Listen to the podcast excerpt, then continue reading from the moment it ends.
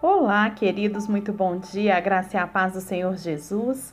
Hoje, dia 15 de julho de 2021, estamos aqui para mais um devocional diário com Sara Camilo. E hoje vamos falar sobre vencendo a mamon. Nós falamos nos últimos devocionais, falamos sobre as teologias, os tipos de teologia que têm atuado nas igrejas cristãs né, no, no momento. Falamos sobre o mordomo. Quem é o mordomo de Deus? Quais as funções que tem o mordomo de Deus? E hoje nós vamos falar sobre vencendo a mamon. O nosso versículo-chave é o Mateus 6,24, que diz: Ninguém pode servir a dois senhores, pois odiará um e amará o outro, ou se dedicará a um e desprezará o outro. Vocês não podem servir a Deus e ao dinheiro. Algumas versões, não, vocês não podem servir a Deus e a mamon. É comum a gente pensar que o dinheiro não é algo muito espiritual, não é verdade? Mas a maneira como a gente lida com ele influencia diretamente a nossa vida com Deus. A Bíblia, ela fala mais de dinheiro do que de temas tidos como espirituais, como fé e salvação. Quer ver só? Na Bíblia tem 215 versículos que falam de fé, 218 que falam de salvação. E tem 2084 versículos que falam sobre dinheiro. Nossa, é muito mais, quase 10 vezes mais, né? Jesus contou 28 parábolas nos evangelhos, 16 delas falam dos negócios, dinheiro e riquezas. Em toda a Bíblia, Jesus foi o que mais falou de dinheiro. Sobre, é, será que o que, que ele queria falar com isso? Será que ele estava querendo o dinheiro do povo? Será que era isso? Jesus não está interessado em dinheiro, muito menos no nosso, gente. O que ele quer é o nosso coração. Então por que, que ele falou tanto de dinheiro, Sara? Por quê? Porque lá em Mateus 6,21 ele fala pra gente: onde está o teu tesouro, lá está o teu coração. Se existe, gente, algo que valorizamos e que é importante para nós, independente do que seja, o nosso coração irá atrás dele. O coração, ele sempre vai atrás do tesouro. Para saber se dinheiro governa a sua vida ou de uma pessoa, né? Basta observarmos as suas atitudes. Por que, que algumas pessoas ficam ansiosas ou perdem noite de sono? Por que, que ficam horas e horas pensando sobre o que elas pensam? Qual o motivo da sua ansiedade?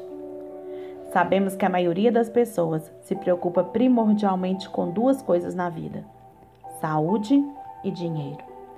Talvez a segunda até seja a primeira na vida da maioria das pessoas. A maioria das pessoas se preocupa mais com o dinheiro do que com a sua saúde.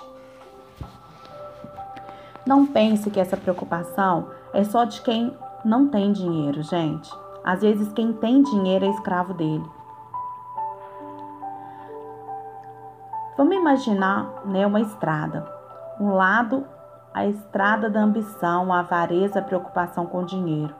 Do outro lado, o voto de pobreza, aquela postura insensata de dizer que não precisamos de dinheiro, que podemos viver sem ele. São dois abismos ao lado da estrada. Esse exemplo da estrada mostra bastante para gente. Que tanto aquele que tem quanto aquele que não tem né, podem cair no abismo. Lá em 1 Timóteo 6,10, o apóstolo Paulo nos diz: Porque o amor ao dinheiro é a raiz de toda a espécie de males. E nessa cobiça, alguns se desviaram da fé e se traspassaram a si mesmo com muitas dores. Ao ler este texto, a gente percebe que o dinheiro em si, ele não tem poder nenhum. Nenhum, gente. Uma nota de 100 reais, de 50 reais, ela não tem poder nenhum sobre a nossa vida. Ele não é bom nem é mal, é algo neutro. O valor que o dinheiro tem é o valor que nós atribuímos a ele. Porém, então, o que é realmente maléfico não é o dinheiro, concordam comigo? Mas é o amor que você tem ao dinheiro, é o valor que você dá ao dinheiro. O verdadeiro problema é quando nós estamos apaixonados por dinheiro, gente. Evitar ter dinheiro não vai fazer de ninguém uma pessoa mais equilibrada, pois o problema não é o dinheiro, não está no dinheiro, e sim no coração da gente. A partir do momento em que o nosso coração for tratado, a gente vai lidar com o dinheiro da maneira apropriada. É isso que o Senhor quer de nós, que a gente use o dinheiro corretamente.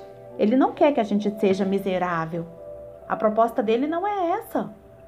Ele fala que nós teríamos uma vida abundante, que nós que nada faltaria ao justo, que nós teríamos uma vida próspera. Mas, gente, para ser assim, nós precisamos aprender a sermos mordomos responsáveis, equilibrados diante do Senhor. O amor ao dinheiro, ele também vai afetar o casamento.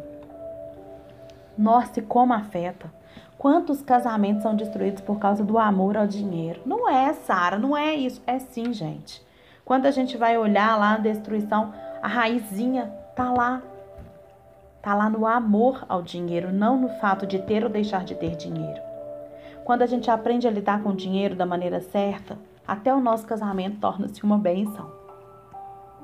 Porque o dinheiro ele para de ocupar o lugar que ele tem tido de honra na nossa vida. Tem gente que com dinheiro é feliz, sem dinheiro é triste. O que nós temos de saldo no banco é que vai mover realmente a nossa alegria? Será que isso faz alguma diferença? Se fosse assim, por que tantos milionários se, se matando? Famílias de milionários sendo destruídas? O problema nunca foi o dinheiro. O problema é o valor que a gente dá para ele. Onde está o teu tesouro, ali também está o teu coração. Pensa nisso nesse dia. O seu tesouro está onde?